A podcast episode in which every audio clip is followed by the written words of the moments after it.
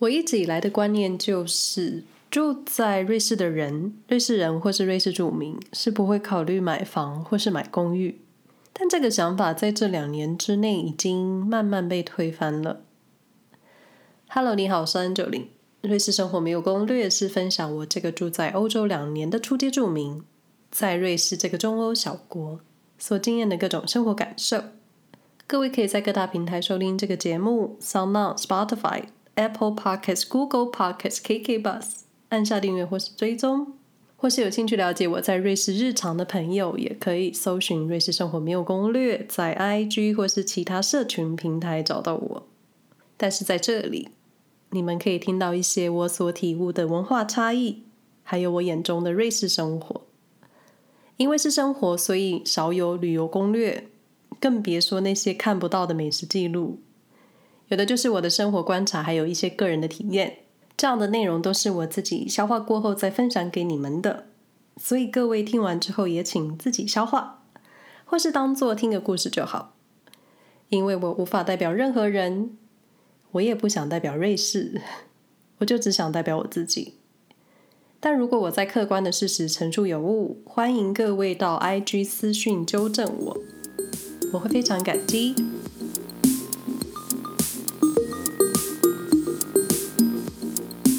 今天想要浅谈在瑞士买度假公寓。度假公寓是德语直接翻译过来的，Ferienwohnung。Ferien 是度假 w o n o n 是公寓。但这个节目不是德语教学，所以德语到此为止。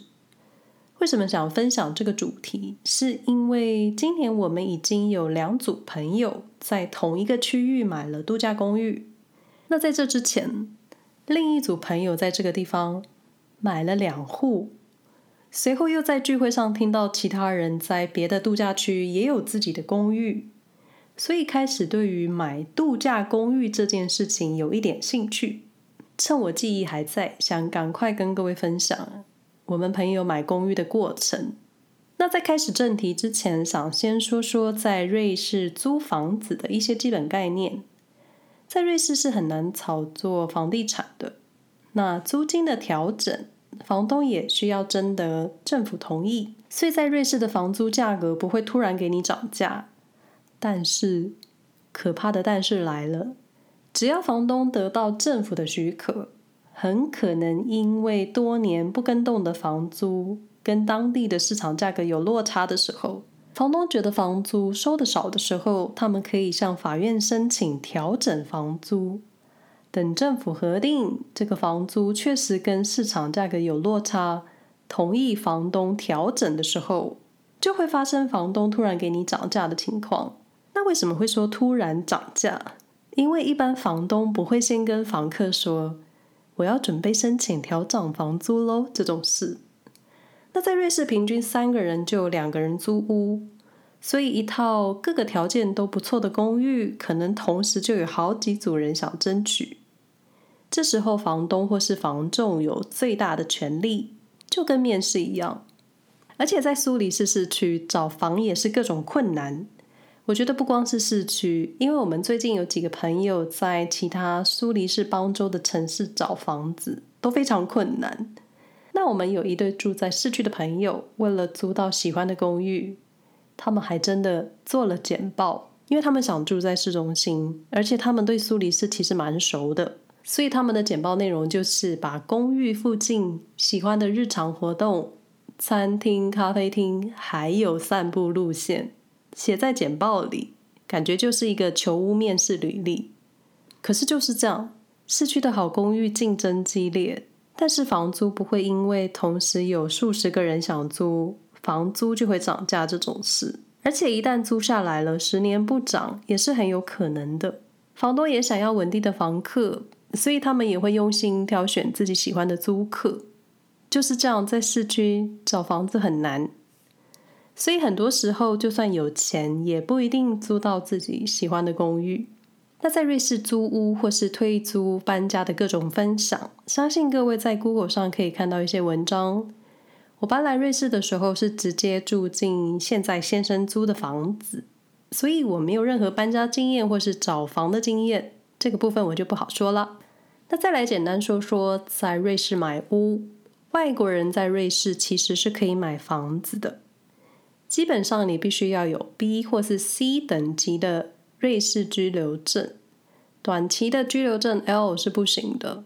而且你拿 B、C 签证买房子，还有其他的后续规定，像是买来的房子只能作为主要的居住地，而且你不能转租房子。然后要等数十年之后才能把房子卖掉，这种以防你会炒房的规定。但是，但是又来了，如果你没有瑞士居留证，但又想买房，其实可以在某些特定的区域买房子的，像是滑雪胜地安德玛。虽然安德玛的房，我目前看来觉得不会有外国人是真的买来长期定居的。但是却是瑞士少数让没有居留证的外国人也可以在那里置产的地方。简单来说，就是开放投资。安德玛，我在瑞士冬季活动的那一集有提到，它算是 Davos 在 m o r i 之后开始大量被关注的滑雪胜地。今天后半段会一直提到它，所以等会儿再继续介绍。我一开始也觉得在瑞士不需要买房子吧。因为我的观念就是，很多人觉得在瑞士的房子就是单纯来住的，那拥有房子的必要性好像没有真的这么高，而且身边多数的朋友他们都是租屋，很少听到有人是真的买房子的。所以是从什么时候开始，我对于住在瑞士的人买房或是买公寓有一点兴趣的，是因为我们的邻居，这户邻居是一家三口。他们只要遇上学校的假期，肯定就会到意大利区的小公寓去度假。是他们的小公寓。他们住在德语区，但是在意语区有自己的房子。虽然不在观光度假区的范围内，就是一般的小屋，是专属他们自家用的度假小屋。暑假、寒假的时候，邻居一家都会在那里待上好几个礼拜。有不有趣，我是不知道，但是。但是住在德语区，在德语区工作，可是，在意语区有自己的房子，这件事就一直让我放在心上。那接着一个认识的太太，他们住的房子也是自己买的，就是那个有后院，然后屋顶尖尖的那种可爱小房子。然后一个瑞士朋友从苏黎世州搬到隔壁州，因为他在那里开了一间选货店，顺便，对，顺便在附近看了房子。然后他就买了一套公寓。另一个德国朋友在苏黎世州的郊区城市买了一间没有隔间、类似大套房的小公寓。接着身边时不时听到有人拥有自己的房产，或是透露想在瑞士买屋。然后太多然后了。偶尔在一些聚会上聊天的过程，会知道新朋友可能在瑞士的哪里有公寓。就是有空闲想度假的时候，会去自己的公寓度假。这让我对于在瑞士拥有房产这件事的想法慢慢改变了。加上瑞士的房贷利率很低，所以变成你只要付了房子的头期款，后面付给银行的每月贷款，就是等于像是每个月交给银行的房租就很少。但每个银行核发给你的利率不同，所以你需要去比较。加上，虽然你是买了房，还需要还房贷，这就等于你不是完整拥有这个房子，所以不需要付拥有房屋的税金。别忘了，瑞士是个万万税的国家，所以很多人的房贷都是慢慢缴。就算你生前没有缴完，你的后代也可以继续帮你付。而且瑞士多数邦州的遗产税很低，所以如果你在瑞士继承了家里的房子，是不太需要付什么遗产税的，等于你直接收下，就是这样。所以在瑞士，也许很多人是买房了，但他们可能一辈子都在缴房贷，也没有所谓。毕竟不像台湾，台湾是你需要真正完全拥有房子，真正付完房贷才是真正的心安。但在欧洲，就是求一个住就好。而且瑞士政府对于买第二套房的规定很严格。不会轻易让你炒房，也算是一种购屋的制衡吧。我一直以为大多数住在瑞士的人不会真的买房子，不然就是我的朋友基数很小。突然身边买屋的人或是想买房的人变多，就觉得是不是真的很多人想买房？所以开始动摇了我一直觉得在瑞士不太需要买房子的印象。住在自己的屋里，最好的就是可以自己装潢，你不需要在退租的时候打扫干净，把房子整理成原来的样子。这也算是一个买房的理由吧。今天的主题是在瑞士安德玛买度假公寓。首先要先说明，购屋的内容属于朋友的经验，不代表其他屋主的经验。我当时只是跟着先生去安德玛住宿、散步、看看风景、看看雪，然后莫名其妙加入他们看屋的行列，成了小跟班。所以以下内容提到朋友购屋的细节，属于我的回忆拼凑，同时也征得屋主的同意，分享给你们。瑞士境内有几个有名的滑雪胜地，像是 Davos、St. Moritz、策马特，带起了很多观光度假财。我说疫情爆发之前，但今年冬天我觉得应该也会如往常一样人满为患。毕竟这里是瑞士，有滑雪就有各种观光度假的需求，食物、运动用品店还有住宿，很少人是来滑雪一天，当天就回家的。所以也带起了大量住宿的需求。那除了饭店，另一个住宿选择就是在这些地方租小公寓。更进一步的话，就是买公寓或是买小屋。有需就有供，然后就有建商投资。依照瑞士政府对于建造建筑物的各种严格规定，上述那些知名度假区的房地产、度假公寓的建设发展很快就饱和了。饱和之后，投资者就会开始寻找下一个标的。那小村庄安德玛就是这几年开始发展的度假公寓，或说观光发展的新地点。安德玛的地理位置属于高地山谷，过去是瑞士的军事训练基地。军事训练就是要有神秘的地点，还有绝佳的地理位置。如果你打开地图搜寻瑞士，然后再搜寻安德玛。你就可以发现，安德玛几乎位在瑞士的中心，正正好处在瑞士东西南北交通的交叉点，是一个去哪里都方便的地方。所以，这个训练基地藏在安德玛山谷里。瑞士军队在二零零四年缩编，因为缩编，所以少了很多入伍的新兵。接着，这些军事基地的命运就是慢慢被收拾。那位在安德玛的基地也是。然后呢，这块地就空着了。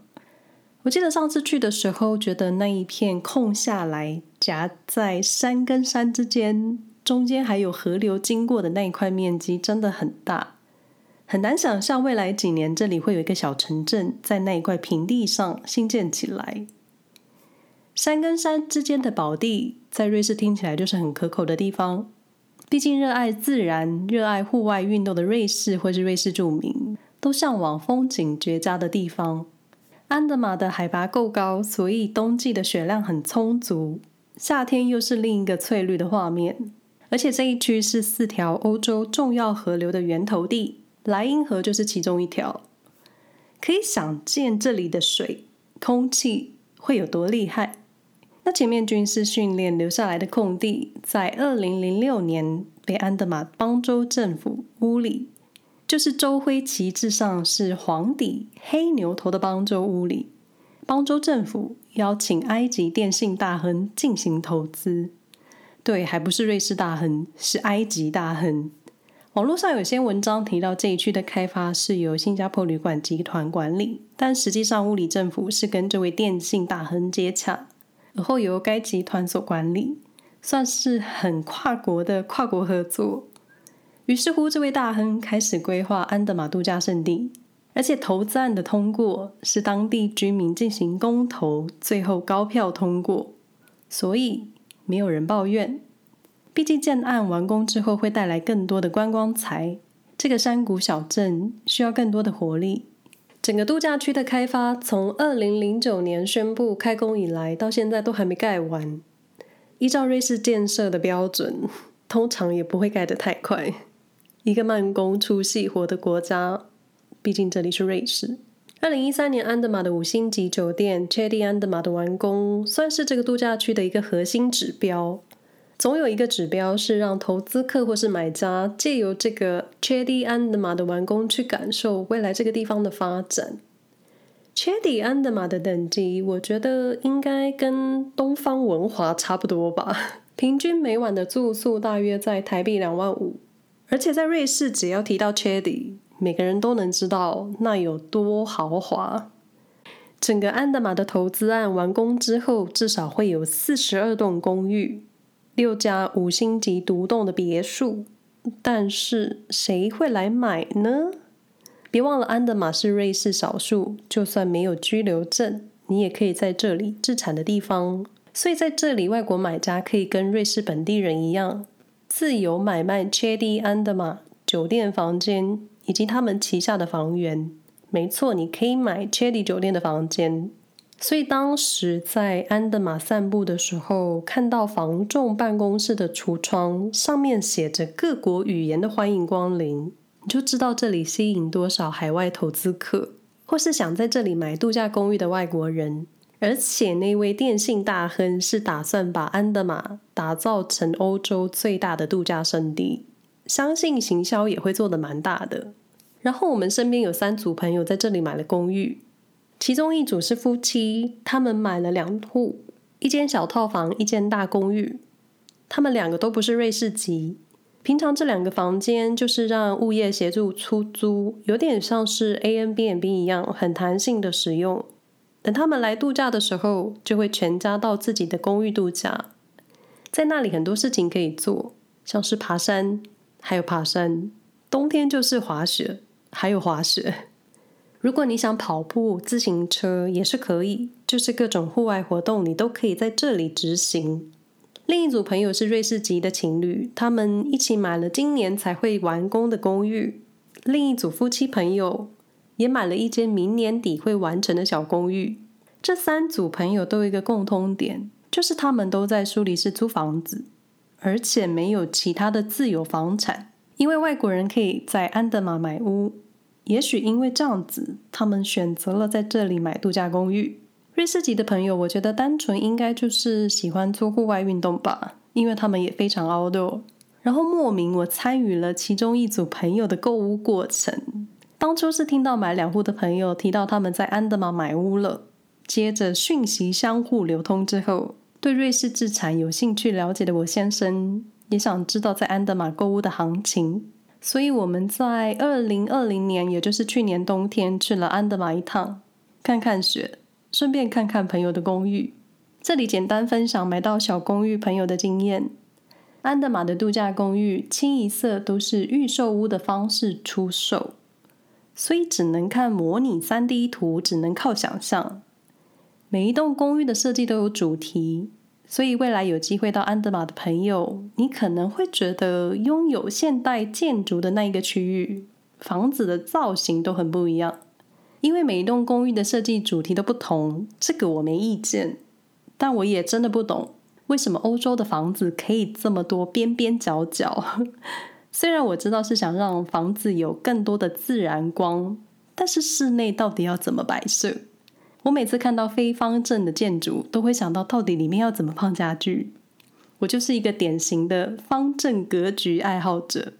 朋友购入的建案是小型的公寓，日式设计的楼中楼，建案的名字也很日系。我觉得欧洲人应该很吃亚洲文化这一套，尤其对日本文化情有独钟，这是我个人感受啦。但是这个建案当时还没有在市场。公开上市，就开始在台面下蠢蠢欲动。这位朋友还是透过另一个朋友的私下牵线，跟建商的窗口联络上，看了格局、各种设备之后，朋友就想加入购买的行列。然后他的购买顺位在三十几，三十几到底是多抢手？所谓的购买顺位是每个人要缴交一笔定金，才能拿到顺位的门票。开放订购的时候，就是按照顺位去买自己想要的房源。房源有大有小，就看个人的财力跟需求。轮到你的时候，也许你想要的公寓已经被前面的人买走了，也不一定。如果没有成交，就会把定金退还给你。我特别查了一下，那栋公寓总共只有三十四户，所以表示还没正式在市场上销售的时候，就已经有三十好几的买家登记想买屋。接着朋友又不知道怎么透过其他的管道，让自己的顺位往前排到了第七位。我想说，这个也太强了吧！你到底是多想要买到这个房子？我当时有机会看了这套公寓的空间设计，因为只要跟东方文化有关的事物，欧洲朋友都会想分享给我。不过老实说，我个人是蛮喜欢这个公寓内装的设计，真的还蛮日本的。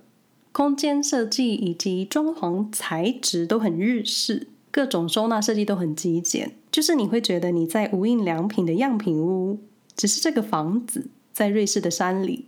安德玛的度假公寓是带装潢、带家具、带家电、带所有东西，屋主只要带着自己的行李就可以直接入住的那一种，类似酒店公寓。所以基本购入空屋带装潢的价格，另外还会跟你收一笔所有家电家具，甚至寝具、棉被、床单、刀叉、餐具的费用，就是连咖啡壶也会帮你买。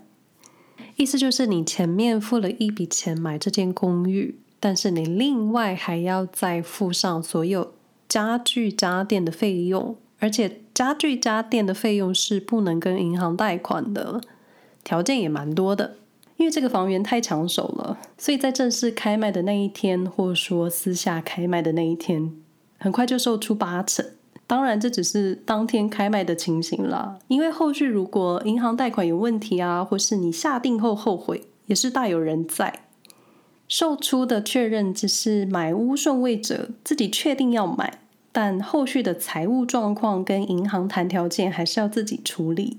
例如，在期限之内缴完头期款，跟银行办理贷款等等手续，但是一天就差不多快卖光了，到底是怎么回事？而且只是预售屋，看着设计师的设计图你就买房子了，还是真的投资房地产？需要快很准，从来没想过要买房子的我，可能很难体会。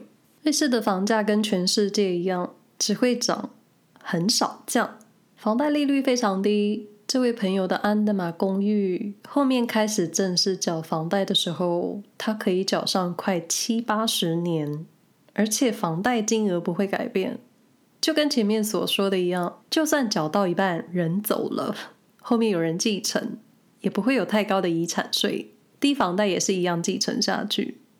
然后朋友就这么买了公寓，满心期待明年底的落成。我不知道度假公寓在瑞士到底是不是很普遍。